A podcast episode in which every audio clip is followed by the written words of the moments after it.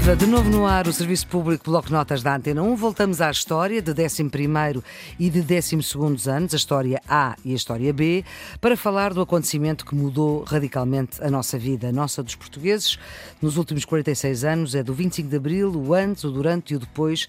E estamos com a historiadora Maria Inácia Rezola. É doutorada em História pela Faculdade de Ciências Sociais e Humanas da Universidade Nova de Lisboa, tem a especialidade de História Institucional e Política Contemporânea e é também investigadora do Instituto de História Contemporânea, também da Universidade Nova de Lisboa.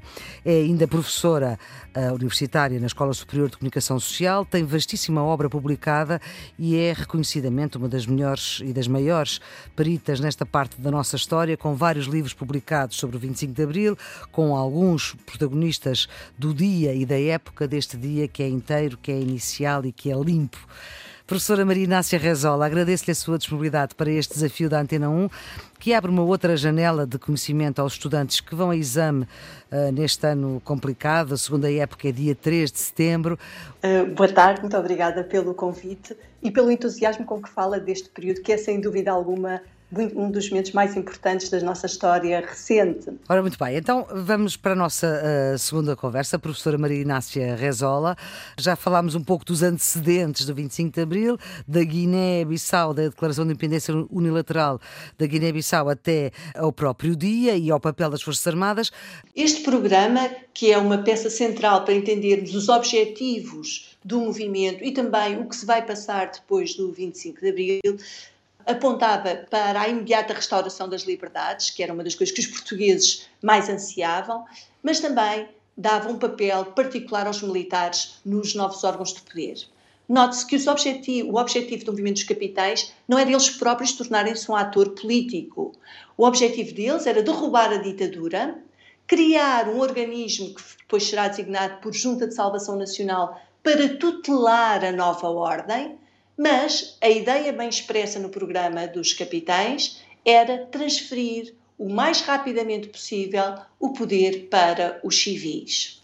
Um dos itens do programa do MFA fala não só na convocação de eleições livres no prazo máximo de um ano, como fala, enquanto as eleições não se realizassem, na constituição de um governo provisório civil. E se nós olharmos para a constituição do primeiro governo provisório, liderado por Adelino Palma Cartes, vai ser o único primeiro-ministro civil do período da Revolução, só temos um ministro militar o Ministro da Defesa, como seria lógico, não é? E essa situação depois irá mudar eh, nas fases posteriores. Houve conceitos que apareceram na vida política portuguesa, portanto, tudo era diferente. A, a mudança de regime obrigava a falar de conceitos como democracia popular, democracia representativa, as ideologias pós-25 eh, de Abril, como é que se podem caracterizar, quais eram as mais determinantes?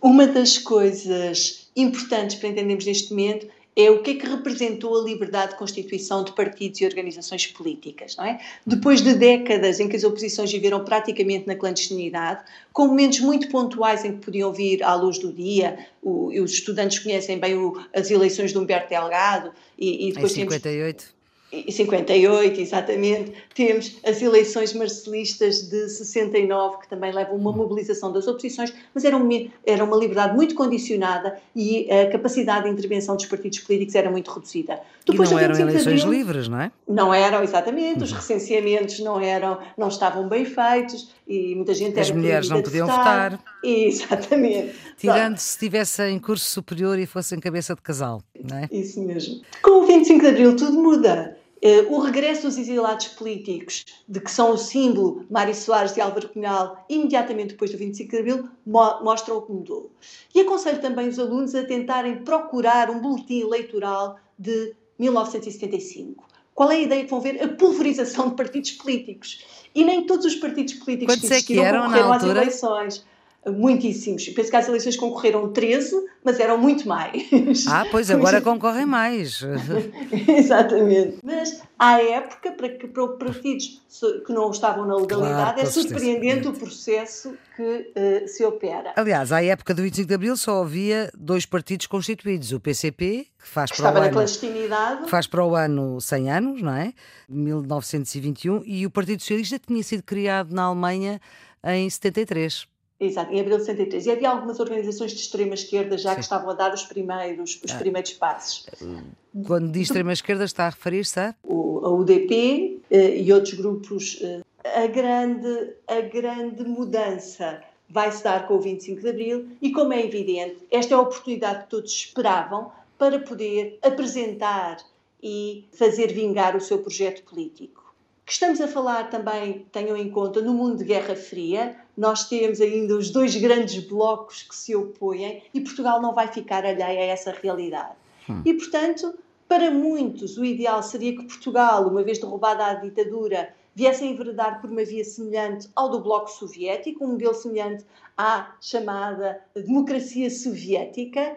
Outros, pelo contrário, gostavam mais, tinham mais simpatia por um modelo tipo cubano, a democracia popular cubana, e muitos outros queriam uma democracia parlamentar eh, como aquela que existia na Europa desenvolvida, nos países da Europa do Norte. Uhum.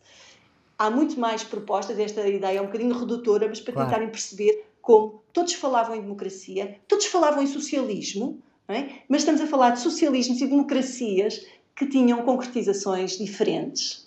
Falava há pouco do, do, primeiro governo provisório, pois esse primeiro caiu e vieram vários. Foram seis. seis. Como, é que foi, como é que foi isso? Esse primeiro governo provisório era, o, como disse, o único uh, chefiado por um civil, vai cair no início do verão de 1974 perante a demissão de Adelino Palma Carlos. Que era um advogado, Palma não é? Carlos, um advogado prestigiado, tinha sido advogado de vários oposicionistas e tinha participado, tinha apoiado esses, esses presos políticos nos tribunais plenários, uhum. mas tinha uma visão de como o processo deveria decorrer algo diferente de alguns setores do MFA, por exemplo. Entre outras coisas, ele e o general Spínola, que era o Presidente da República, achavam que o processo de descolonização devia ser mais pautado, achavam que as eleições legislativas, as eleições Quando diz pautado, quer dizer mais, mais lento, não tão mais rápido. Mais lento, uhum. mais lento. A ideia, que era sobretudo do general Spínola, é que se deveria cessar de imediato a guerra, haver um período de transição e depois realizar referendos para que fossem as populações das então colónias a decidir se queriam ter algum tipo de ligação ou não. Esta ideia tem logo à partida um grande problema, que é pensar que aqueles que estavam a lutar pela sua independência iriam baixar as armas só porque em Portugal a ditadura caiu, coisa que não aconteceu, como sabemos. É? O uhum. processo foi duro. Com a admissão deste uh, governo, no início do verão de 74, é chamado a chefiar o segundo governo provisório o general Vasconcelos. O general Vasconcelos foi indicado pelos militares da Comissão Coordenadora do MFA. Spínola aceitou, rejeitando, por exemplo, a proposta de que o primeiro-ministro fosse Ernesto Mel Antunes e rejeitou essa proposta por considerar Ernesto Mel Antunes demasiado marxista ou, hum. pejorativamente, um comunista. Uhum. Vasco Gonçalves. Portanto, acabará... segundo, segundo Spínola, nessa altura, Vasco Gonçalves não era comunista. Não.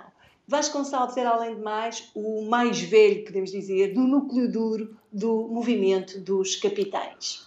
A verdade é que ao longo dos próximos, ele será primeiro-ministro do segundo, terceiro, quarto e quinto governos provisórios. Ao longo desse processo, vai-se ficar patente que o projeto de Vasconcelos se aproximava muito mais de um projeto, podemos dizer, do Partido Comunista do que aquilo que António Spino alguma vez podia imaginar. Finalmente, o sexto governo provisório, que toma posse em setembro de 1975, é esfiado por Pinheiro de Azevedo, também um militar. Da Marinha, neste caso. Da Marinha, exatamente. Só uma pequena nota: todos os governos de Vasconcelos têm uma forte componente militar, praticamente metade dos ministros são militares. Este sexto governo provisório eh, já são atribuídos aos, aos partidos o número de pastas de acordo com o resultado eleitoral das eleições de 25 de abril de 75. Hum. É um governo muito mais próximo, a começar pelo próprio Pinheiro de Azevedo, daquilo que é conhecido como o Grupo dos Nove, sobre o qual depois poderemos falar, ou os moderados do MFA. E a ideia deste, deste sexto governo provisório era acabar com aquilo que então se designavam de serem os desmandos ou os aspectos mais radicais da revolução e caminhar rapidamente para a normalização democrática. É neste período que se dá o chamado 25 de novembro, que toda a gente considera ser o fim do processo revolucionário propriamente dito. De um período chamado PREC, não era? PREC, exatamente. PREC quer dizer? Processo Revolucionário em Curso. Note-se que durante muito tempo. Quem é que cunhou a expressão? Alguém eh, tornou-se foi, tão... foi surgindo, foi surgindo na rotina, precisamente nos jornais. Os jornalistas foram uns grandes motores para cunhar este, este termo, não só nacionais como internacionais. Portugal estava nos olhos do mundo nessa altura e em Lisboa, a Lisboa corriam jornalistas de todo o mundo. Mas é muito curioso, durante muito tempo, essa expressão PREC foi utilizada sobretudo com sentido pejorativo. É? Dando conta de um país que caminharia para uma guerra civil nessa luta política-ideológica que se travou nos anos de 74 e 75. Ora bem, e o governo de Pinheiro de Azevedo cai porque? Porque são as eleições. São as eleições de 25 de abril de 76, são as primeiras eleições legislativas já temos uma Constituição, finalmente, em inícios de abril, é aprovada o novo texto constitucional e, portanto, para que a democracia parlamentar começasse a funcionar, era preciso eleger o governo e o parlamento, eleger o presidente da República e promover as eleições autárquicas que se farão em dezembro de 76. E, portanto, o governo de Pinheiro de Azevedo acaba quando é eleito o primeiro governo constitucional.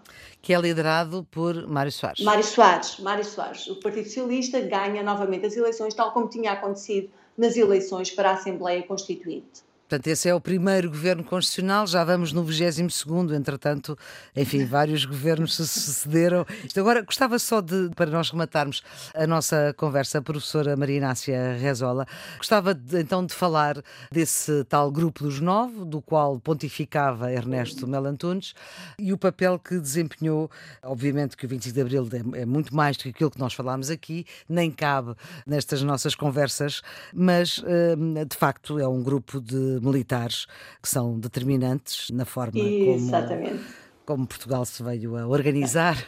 Só para contextualizar e tentando não complicar, eu chamaria a atenção que em todo este processo que vai levar à constituição do chamado Grupo dos Nove ou Grupo Melantonista, as eleições de 25 de abril de 75 são um elemento-chave. E porquê? Porque se até aí todos os centros de poder, o governo, o Presidente da República e todos os outros centros de poder tinham, sobretudo, a legitimidade revolucionária, ou seja, eles tinham o poder porquê? Porque tinham derrubado a ditadura. Uhum. A partir do dia 25 de abril de 75, a partir das eleições, a partir do momento em que 92% dos portugueses foram às urnas dizer o que é que queriam. 8% de abstenção, retenhamos este Exatamente. número. 8% de abstenção. Portanto, se calhar era uma abstenção praticamente técnica. Exatamente. E, portanto, a partir desse momento, existe alguém, existem os partidos que têm o quê? A legitimidade eleitoral. Foram aqueles em que os portugueses votaram. Este processo vai levar a alguma tensão no seio da estrutura militar. Os militares nesse momento tinham um órgão máximo de chefia, que era o Conselho de Revolução, era um órgão máximo de poder no país. O próprio Presidente da República era também o Presidente do Conselho da Revolução. E é neste contexto em que começam nas ruas a ver-se lutas entre a chamada legitimidade revolucionária e a legitimidade eleitoral que os militares se vão dividir. Nós temos um núcleo duro, que é liderado pelo grupo em torno do general Vasconcelos, que era partidário de uma democracia mais próxima, por exemplo, da União Soviética, que apresenta um documento político que propõe, entre outras coisas, a extinção da Assembleia Constituinte.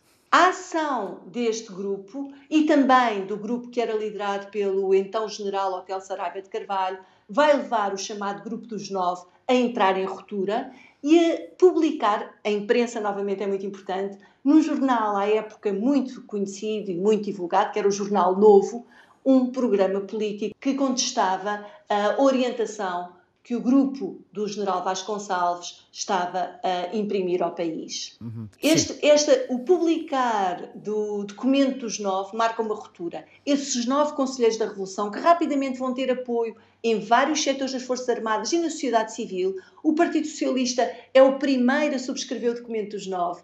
Mário Soares dirá nas suas memórias que mais tarde se teria recusado a assinar, porque aquele programa era muito à esquerda do programa do Partido Socialista, mas que à época era o que lhe parecia melhor para chegarmos a um país democrático. E, portanto, a política esse... é a arte do compromisso, de facto. Exatamente. Não se pode ter tudo ao mesmo tempo.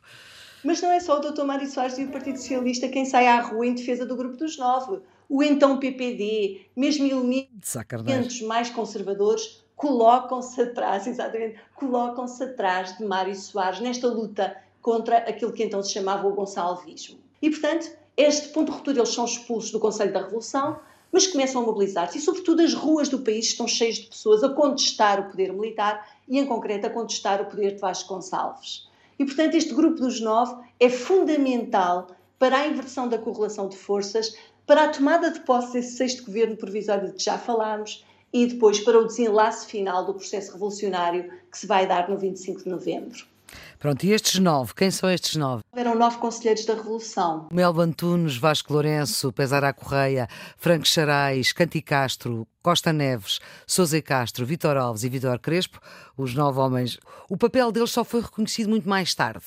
Ou seja, à época o grupo dos nove também era visto com alguma desconfiança, ou não? Sim, uh, o grupo do, dos nove era vista com desconfiança, como era vista por muitos setores civis todo o poder e todas as iniciativas que vinham dos militares. Foram de uma coragem tremenda entrar em ruptura com o órgão de soberania máximo e apresentar o Conselho da Revolução. o Conselho da Revolução e apresentar uma proposta que permitisse que as eleições fossem eleições livres e participadas e que os partidos políticos tivessem um lugar na vida política nacional. Neste período, entretanto, tivemos dois presidentes da República, nomeadamente Exato. o General Spínola, General Spínola que, que, também liderou a, a Junta Nacional, e Costa Gomes. O papel deles tentando recuperar um bocadinho a história, quem os capitães tinham previsto que fosse o primeiro presidente da República depois de roubada a ditadura era o general Costa Gomes. No dia 25 de abril, o general Spínola consegue alterar esta situação. E há muitos fatores que jogam em seu favor. E basta nós pensarmos o que é que acontece quando ele chega ao Largo do Carmo, depois de ter recebido a autorização do Hotel Saraiva de Carvalho para ir receber a admissão de Marcelo Caetano e é aclamado pela população que estava à espera da rendição do Presidente do Conselho. Uhum.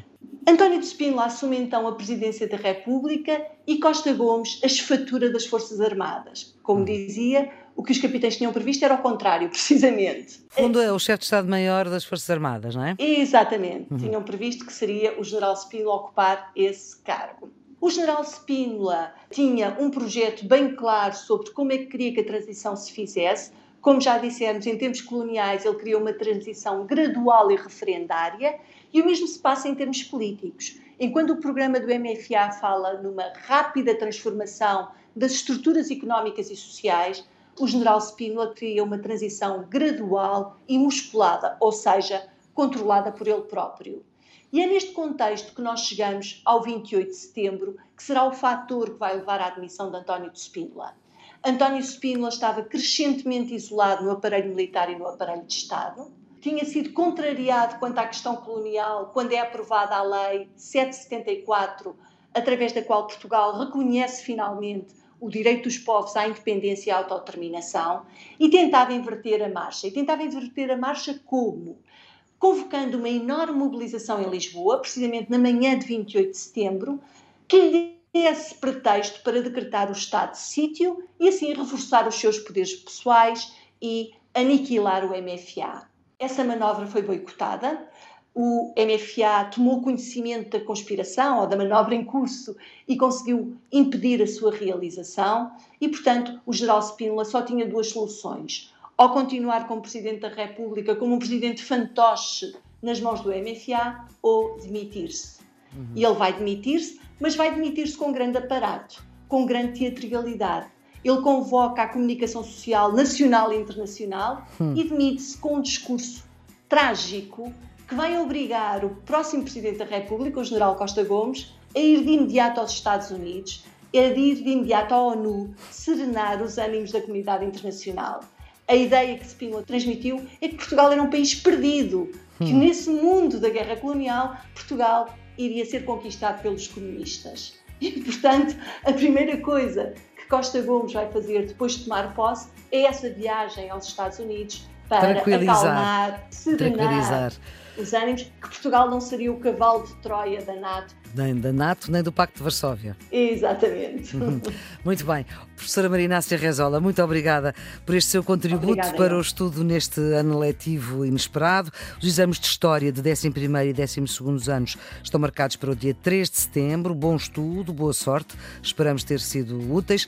Todos estes episódios uh, estão em todas as plataformas de podcast, no RTP Play, no iTunes, no Spotify, no ensina.pt, para ouvir a qualquer hora. A produção é Diana Fernandes, os cuidados técnicos de João Carrasco. Amanhã, a esta hora, temos outra conversa sobre matérias que vão a exame. Até lá.